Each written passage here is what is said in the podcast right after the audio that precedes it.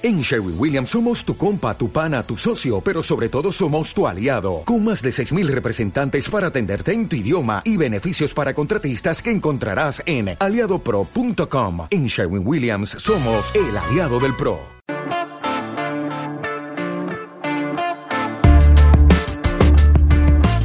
Bienvenidos al Estadio Fantasy Podcast, soy Mauricio Gutiérrez, analista de Fantasy Football Episodio 98 eh, del podcast, acercándonos cada vez más al episodio número 100, que realmente todavía no me he puesto a ver qué tema será el que abordaré en ese episodio, pero bueno, seguramente estará interesante.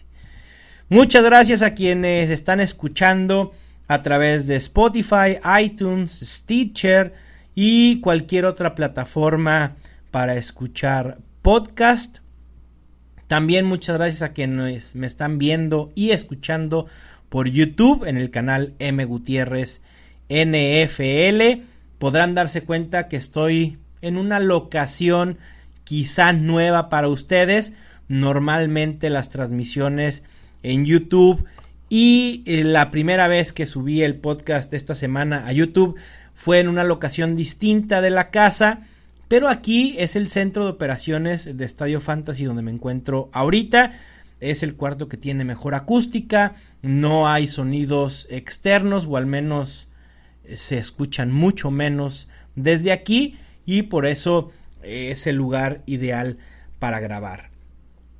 El día de hoy les traigo contenido bien, bien interesante. Quizá algunos ya habrán escuchado eh, sobre los 19 consejos para dominar tu draft. Es un contenido que suelo publicar año con año, año con año, perdón, porque me parece muy interesante actualizarlo, eh, revisar si estos consejos siguen teniendo vigencia. Normalmente sí, pero vale la pena hacerlo y refrescarnos un poco sobre esto en vías de preparación a nuestros drafts que normalmente los tendremos que julio, agosto pudiera ser. A algunos les gusta hacer drafts a principios de septiembre. Yo no soy muy fan de hacerlo así, pero pues nos ajustamos a lo que la generalidad desee, ¿no? A lo que nuestros comisionados nos indiquen. En Twitter lancé una encuesta sobre eh, cómo preferían consumir el contenido de mayo, junio, julio y agosto, ya sea por escrito, en formato escrito o vía podcast. Hasta ahora han respondido la encuesta más de 500 personas. Un 65% prefiere el contenido escrito. Así que cerramos el podcast. Muchas gracias y nos estamos escuchando pronto. no se crean, por supuesto que no. El podcast es un proyecto al cual le he dedicado mucho tiempo. Como dijeran por ahí, tiene especial espacio en mi corazón. Porque la verdad es que de no saber absolutamente nada de grabar audio y demás, logré hacer un podcast y me encanta hacerlo y entonces seguiré ofreciendo contenido por esta vía, pero sí me sorprendió que mucha gente está interesada en leer. A ver, las respuestas fueron muy variadas, ¿eh? A veces quien prefiere el podcast es porque le da hueva leer y a quien prefiere leer es porque le da hueva escuchar, que porque los podcasts son muy largos, aunque creo que media hora, 40 minutos me parece un tiempo bastante razonable para que dure un podcast de fantasy fútbol. Si estoy en lo eh, en un error, háganmelo saber. La mayoría de podcasts que yo escucho tienen esa duración, así que me pareció pues lo lógico hacerlo similar. Y hay un contenido que tienen que eh, consumir, es este. ¿eh? Si ustedes quieren ser mejores jugadores de fantasy fútbol, tienen que escuchar los 19 consejos para dominar tu draft. Si quieren ahondar en el tema, vayan a estadiofantasy.com y lean todo el artículo que preparé al respecto. obviamente, allá hay mucha más información, eh, que la que voy a proporcionar aquí. Así que si quieren todavía conocer más del razonamiento detrás de cada consejo, les sugiero que le den una leída. No se van a tardar ni 15 minutos leyendo, se los puedo asegurar. También si tienen un curso de lectura rápida, pues todavía más rápido, ¿no? Pero bueno, vamos no tienen, a ver, los consejos que les voy a dar hoy no tienen preferencia, es decir, el primero que voy a nombrar no es el más importante. Muchos van de la mano, muchos no, muchos son preferencias que yo tengo al momento de hacer mi draft y ustedes podrán no estar de acuerdo y ustedes podrán, como cualquier consejo, uno da los consejos, ustedes saben si los toman o no pero sí estoy consciente de que si uno sigue lo que les digo el día de hoy, van a hacer un muy buen draft. Las ligas de fantasy ya no se ganan haciendo un muy buen draft. Se ganan haciendo un buen draft y estando activos en los waivers, en la agencia libre, en poner cada semana una buena alineación. Pero sí se pueden perder las ligas en el día del draft. Si tú no haces un buen draft, probablemente vayas a sufrir por lo que resta de la temporada por no haber hecho tu tarea. Y es muy sencillo. Realmente los consejos no es, no les estoy diciendo que le empleen dos horas diarias al fantasy fútbol. Realmente son cosas mínimas que pueden hacer para mejorar su nivel de fantasy. Primero es conocer el sistema de puntuación de tu liga puede sonar demasiado obvio, puede sonar hasta burdo que se los diga, pero no tienen idea la cantidad y no me van a dejar mentir. Ustedes saben que más de uno en sus ligas siempre llega el día del draft o se conecta a la sala del draft y pregunta, ¿es PPR o es estándar? Oigan, los corebacks cada pase lanzado son cuatro puntos o seis puntos. Caramba, si no sabes eso, ¿cómo preparaste tu draft? Al principio de cuentas, el primero que pregunta sobre eso el día del draft, yo ya sé que no se preparó. Y entonces, eso a mí me da un poco más de confianza para saber que tengo una ventaja sobre él. Conocer el sistema de puntuación de tu liga te ayuda a preparar tu draft a preparar una estrategia y a saber más o menos cómo se va a desarrollar eh, el draft el mero día. Así que es básico saberlo. Si no saben dónde buscar, eh, en su plataforma donde jueguen fantasy fútbol, debe de haber alguna pestaña en la que diga scoring settings, eh, scoring system, etc. Lo que tenga que ver con scoring lo pueden ver ahí y se darán cuenta cómo puntúa o qué sistema de puntuación tiene su liga. Hay muchos, muchas variantes, ¿eh? no solo es PPR, half PPR, hay ligas que le dan más valor a los tight ends, eh, les dan puntos por más puntos por recepción, les dan más puntos por menos yardas, e, etcétera. Hay muchas variantes, incluso hay ligas que dan puntos por acarreo a los running backs. Normalmente uno juega en ligas más o menos estándar. Pero hay ligas también que dan bonos. Por cada 250 yardas eh, por pase le dan un punto al coreback. Por cada 100 yardas por tierra le dan otro punto al running back, etc. Hay muchas variaciones y hay que saberlas todas para tomar en consideración. El segundo consejo, que también pudiera ser un poco lógico, pero insisto, hay mucha gente que no se prepara y es llega sin informarse a su draft. ¿Cómo? Es decir, a ver, es como quererte hacer pasar por fan de Star Wars y no saber quién es Darth Vader.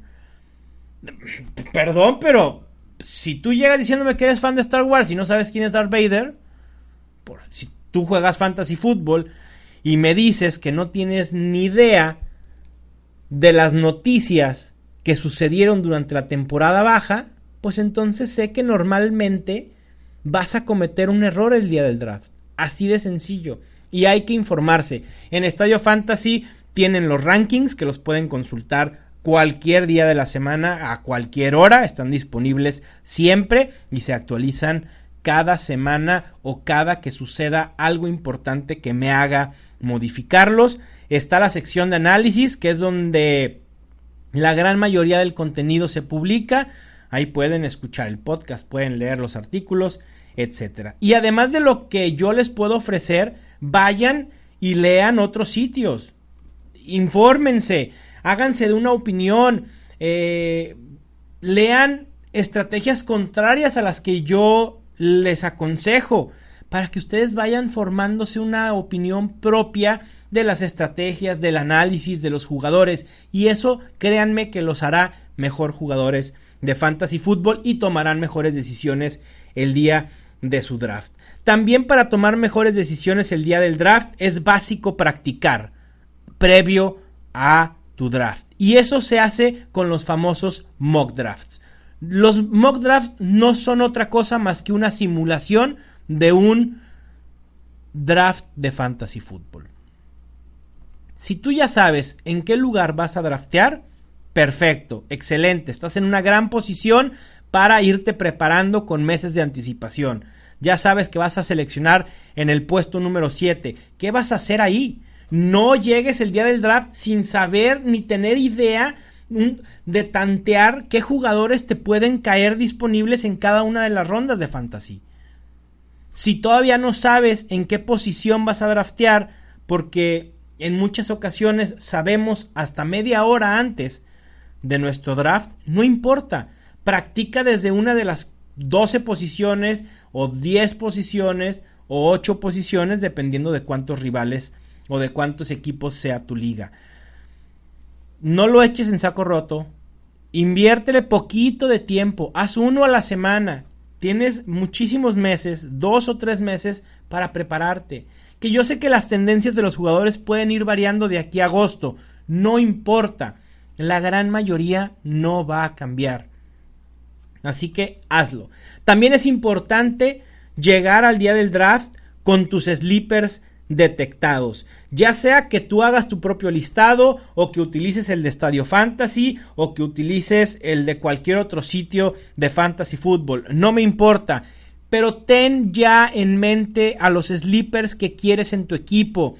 Aquellos jugadores que puedes encontrar en últimas rondas y que tienen potencial de hacerte ganar una liga de fantasy fútbol, aquellos jugadores que van a ser la sorpresa del año. Muchas veces no le vas a atinar, no importa.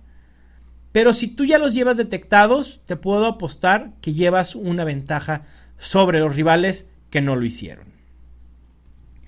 Otro de los grandes consejos que les puedo dar para preparar un buen draft de fantasy es mantenerse al pendiente de lo que pasa en la pretemporada. Y vuelvo al tema de la flojera. No seamos huevones. Es parte de la diversión informarnos para hacer un buen draft. A ver, la información es valiosísima y si nos ayuda a ser competitivos semana a semana durante lo que dure la temporada de fantasy fútbol, qué mejor. Yo prefiero invertir ese tiempo ahorita y tener en qué distraerme, porque al final de cuentas es un hobby, que andar sufriendo en septiembre, en octubre y en noviembre porque mi equipo no funciona. Es así de sencillo, es básico. La pretemporada nos puede dar información muy valiosa en el sentido de saber quién va ganando una posición de batalla, qué, qué running back es el segundo a bordo detrás del titular, las tendencias que van empleando los equipos en cuanto a ataque terrestre, si van a emplear un comité, en cuanto a ataque aéreo, qué porcentaje están utilizando de pase, de corrida. Es información que la podemos sacar de la pretemporada. Obviamente habrá contenido con las conclusiones de pretemporada para que tenerlas muy en la mira y muy, muy detectadas. El año pasado, el ejemplo perfecto. El año pasado muchísimos decían, Christian McCaffrey no va a ser un caballo de batalla en Carolina. Una, porque no puede. Y dos, porque los Panthers no están dispuestos a cederle las llaves completas de ese ataque terrestre. ¿Qué creen que pasó en la pretemporada? Semana 1, todos los snaps, perdón, todas las jugadas del primer equipo, Christian McCaffrey, el 100% de snaps. Semana 2, lo mismo. Y así sucesivamente durante todas las semanas de pretemporada, excepto la última, que ya no juega nadie del primer equipo. Pero eso era un indicativo irrefutable de que los Panthers iban a hacer de Christian McCaffrey su caballo de batalla. Y así sucedió. Y Christian McCaffrey fue un elemento importantísimo en drafts de fantasy, que tuvimos que seleccionarlo incluso antes muchos de lo que hubiéramos querido para tener en nuestros equipos. Otro consejo es conocer las tendencias de tus rivales de fantasy, pero aquí solo esto aplica solo si juegas con los mismos rivales cada año. El conocer sus tendencias te ayuda a poder crear una estrategia, detectar quién normalmente va por un coreback temprano, quién suele ir por una defensa en las primeras 10, 11 o 12 rondas, quién suele comenzar running back, running back, y sobre todo a los, si tú tienes detectado esta tendencia, a los que tienes más cercanos te puede dar un aire de qué van a hacer y entonces qué te van a dejar disponible. Otro de los consejos que me parece también básico y que ya deben de saber es utilizar los rankings de Estadio Fantasy y adquirir el draft kit. Ya están publicados en los rankings top 300 general y por posición. Los estaré actualizando cada semana. Para 2019 el formato común va a ser half PPR, pero ustedes tienen la posibilidad de modificar a estándar o a PPR. Estoy preparando un tutorial en YouTube para decirles cómo hacer todos estos cambios y cómo sacarle el mayor provecho a los rankings de Estadio Fantasy. Y para 2019 también regresa el Draft Kit, eh, una publicación que tendrá los rankings estándar, half PPR, PPR de defensivos individuales, tendrá el listado de las posiciones promedio de draft de cada jugador, los depth charts y además este año mucho del material que publico por escrito en Estadio Fantasy va a venir incluido en el draft kit y además, si no fuera poco, habrá contenido exclusivo que solo podrán consultar si adquieren esta publicación. Este año el precio será de 95 pesos, poco menos de 5 dólares. Me parece un precio muy, muy justo y que puede ser de mucha ayuda para ustedes, para sus drafts y para mí. Créanme que este ingreso extra, la mayor parte de lo que recaude, será reinvertido en el proyecto Estadio Fantasy. Y además, también dije, a ver, no todo tiene que ser beneficio para quienes te leen y para ti. Hay personas vulnerables que también necesitan ayuda. Y los más vulnerables son los niños. Cinco pesos de cada draft kit, es decir, por cada venta de draft kit, yo voy a donar cinco pesos a una eh, organización, a C, o u organización que tenga que ver con niños, ya sea niños enfermos, niños en estado de vulnerabilidad, en abandono, etcétera. Todavía no decido para quién será este apoyo, pero me parece que además del fantasy fútbol de ser un hobby, lo podemos utilizar como un vehículo para ayudar a los demás. Obviamente esto inspirado en lo que hace Scott Fish con su Scott Fish Bowl, quien, es, quien recauda mucho, mucho dinero cada año para regalarle eh, juguetes a los niños más necesitados en Navidad.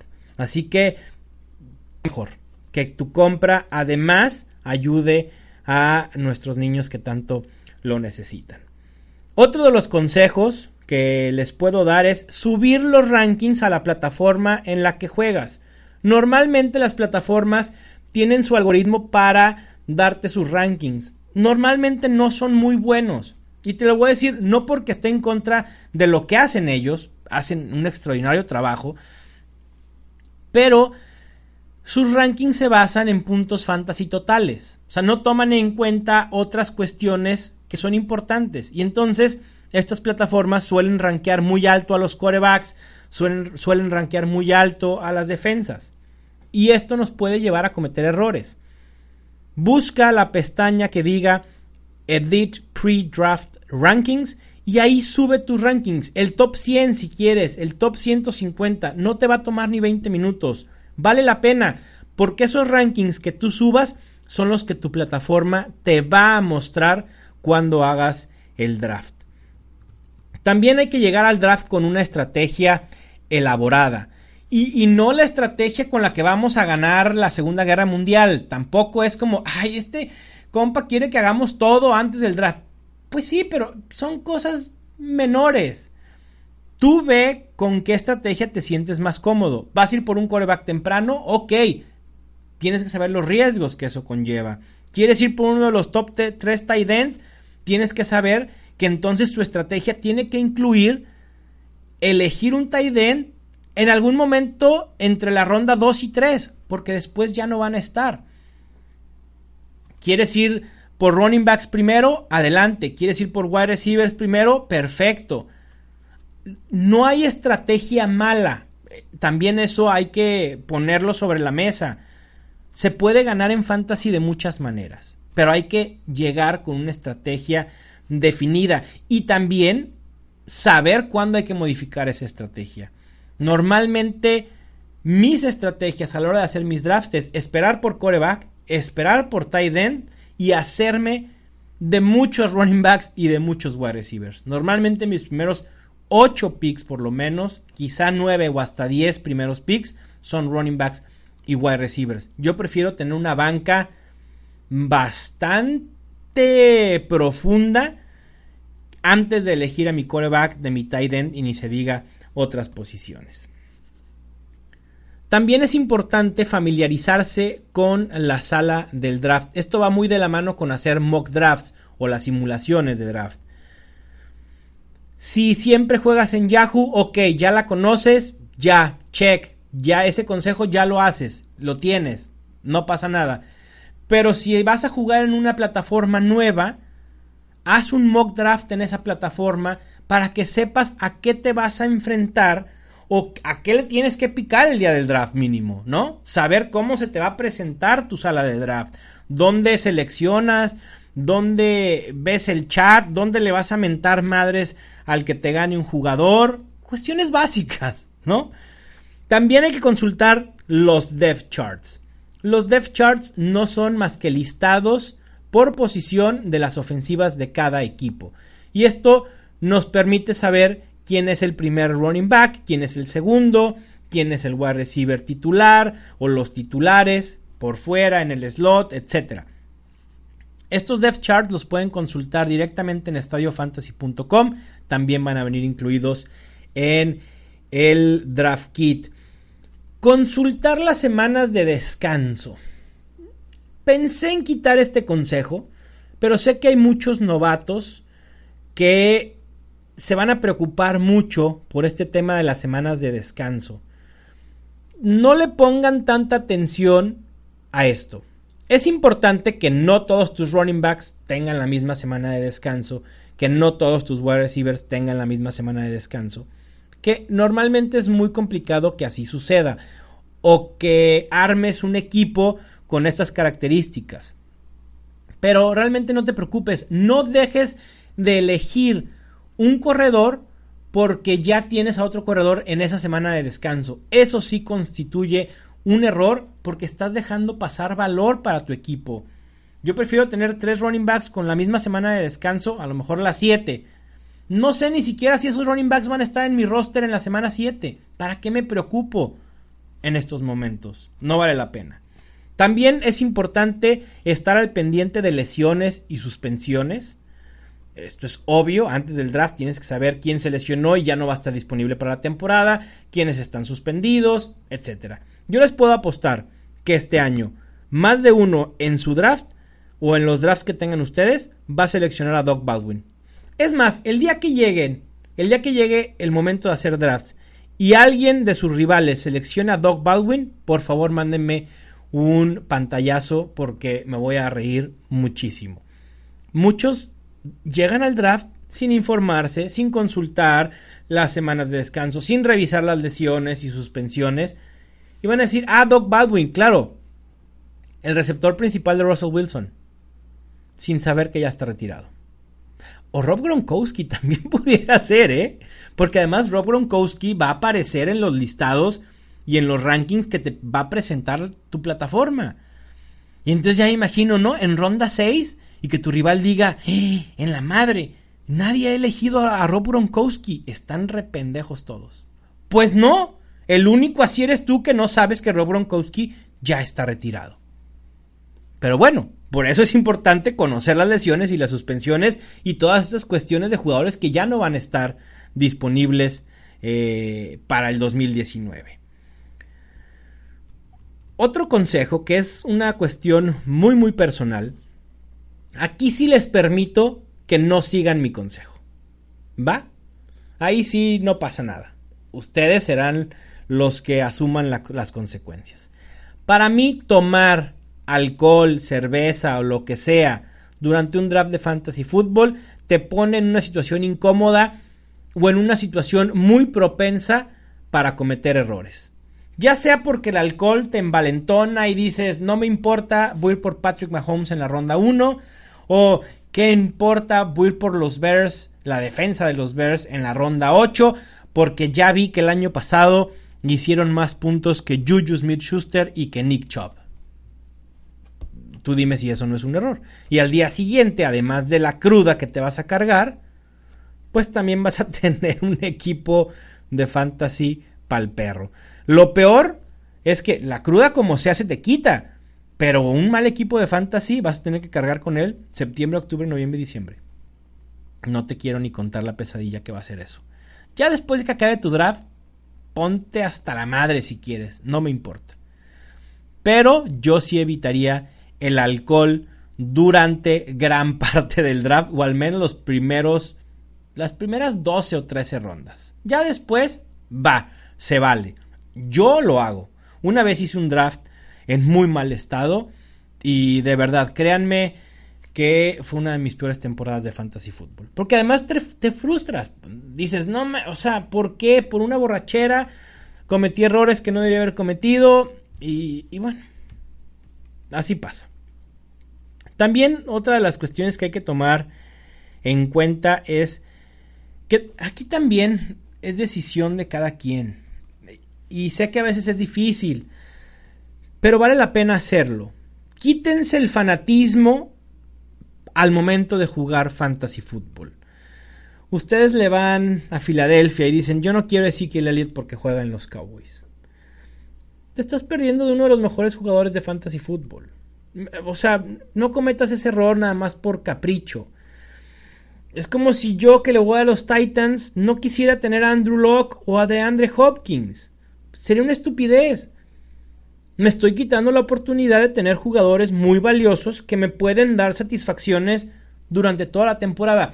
Yo ya llegué al momento y al punto en que realmente sigo menos a mi equipo de NFL y estoy más al pendiente de mi equipo de fantasy. Digo, además porque mis equipos de fantasy, pues mucho del éxito de ellos depende de mí, no de terceros que yo no controlo. Y también, últimamente, mis equipos de fantasy fútbol me dan más alegrías que los Tennessee Titans. También eso es cierto, ¿no? Mucho tiene que ver. Pero aquí sí hay que quitarse la gorra y el jersey. Porque no vale la pena quitarse opciones de fantasy. Lo pueden hacer, pero sépanse que van a tener una desventaja. Y aquí lo que quieres es no cometer errores, no ponerte en desventaja frente a tus rivales. Créanme, no hay nada mejor que la satisfacción de decir qué buen equipo de fantasy tengo. Voy a competir todo el año y seguramente voy a poder estar en playoffs. En diciembre me lo van a agradecer. También otro de los consejos que va muy de la mano con lo de la estrategia es estar preparado para ir contracorriente. Para hacer exactamente lo opuesto que están haciendo los demás en el draft de fantasy fútbol. Pongamos el ejemplo, primera ronda. Pick 1, 2, 3, 4, 5, 6, 7, 8 running backs. en vez de preocuparte porque te va a caer el noveno mejor running back, o si que tú querías a Melvin Gordon y dijiste, sí me cae al puesto 9, o David Johnson, sí me cae al puesto 9, pon una sonrisa, te dejaron al mejor wide receiver disponible, ve contracorriente. También suele suceder en las rondas medias, cuando todos se abalanzan por los corebacks y esa seguidilla, coreback, coreback, coreback, y se empiezan a ir Tom Brady, Jared Goff, Drew Brees, Russell Wilson, etcétera, etcétera, etcétera.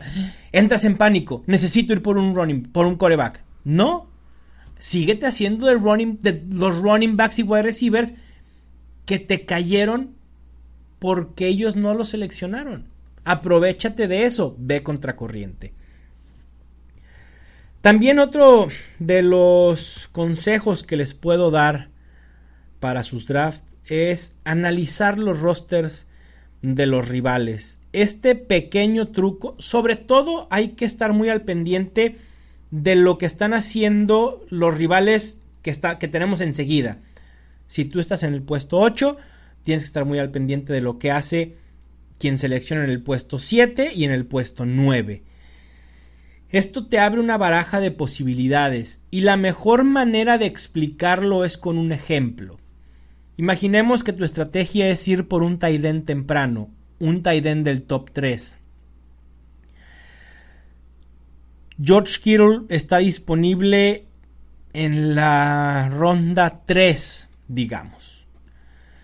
¿No? Pero tú ves que tus rivales que van a, que van a seleccionar después de ti ya tienen tight end. Espérate una ronda más, igual te va a caer George Kittle. Y por eso es tan importante ir viendo lo que van haciendo nuestros rivales. Otro consejo, y aquí si quieren eh, entrar a más detalle, los invito a que lean el artículo que publiqué también esta semana. El episodio anterior es el episodio 97. Eh, hay que esperar para seleccionar a un coreback. Me parece una de las estrategias ya más utilizadas y que más nos puede dar ventaja frente a los rivales. Algunos de los corebacks que hay que tener en mente este año, Jameis Winston, Lamar Jackson, Mitchell Trubisky, Jimmy Garoppolo y el novato Kyler Murray. Y por último, y no menos importante, es que a menos de que sea obligatorio hacerlo, no selecciones ni defensa ni kicker. Calma, no les estoy diciendo que toda la temporada vayan a estar sin kicker o defensa. Ustedes no elijan, no seleccionen defensa ni kicker en el draft. Y uno o dos días antes de que comience la semana 1 van a elegir alguna. Y ya. Estas dos posiciones a veces nos consumen espacios en roster innecesarios ¿por qué no buscar al próximo Alvin Camara o Philip Lindsay? Tenemos esa joya ahí disponible en, el draft de una vez. No lo podemos colocar en nuestro roster. ¿Por qué esperar a, a los waivers y a ver si lo podemos conseguir? Ténganlo de una vez. También, supongamos, fuiste por Todd Gurley este año, ¿no? Y tienes eh, pues el nerviosismo y la ansiedad de su rodilla y en última ronda, en vez de ir por una defensa, consigues a Darrell Henderson porque nadie lo había seleccionado. Si Todd Gurley no puede jugar, tú ya tienes en tu roster a quien va a ser el suplente. Así de sencillo. Pero si no lo haces, te estás perdiendo la posibilidad de tener este potencial en tu roster. Ah, vale la pena. Háganlo, practíquenlo. Eh, a lo mejor, si ustedes no se sienten cómodos con esto y juegan en tres ligas, háganlo en una vean cómo se van sintiendo con emplear estrategias nuevas, con, abordar de manera distinta su draft y vayan viendo, a lo mejor dicen, ah, ¿sabes qué? Sí me latió, el próximo año la voy a emplear en todas mis ligas o en la mayoría. Vale la pena ir evolucionando y modificando la manera en que hacemos nuestros drafts de fantasy football. Muchísimas gracias de verdad por eh, estar al pendiente de todo el contenido. Viene muchísimo, muchísimo más. Por ahí les platicaba que hay más de 60 publicaciones ya en mente a lo largo de estos meses, de aquí a que comience la semana 1. Muchísima información. Sleepers, decepciones, jugadores a tener en la mira, jugadores a evitar. Uf, muchísimo. La verdad es que se vienen buenos meses previos al fantasy fútbol. Les mando un gran abrazo. Muchísimas gracias nuevamente. Yo soy Mauricio Gutiérrez y esto fue el Estadio Fantasy Podcast.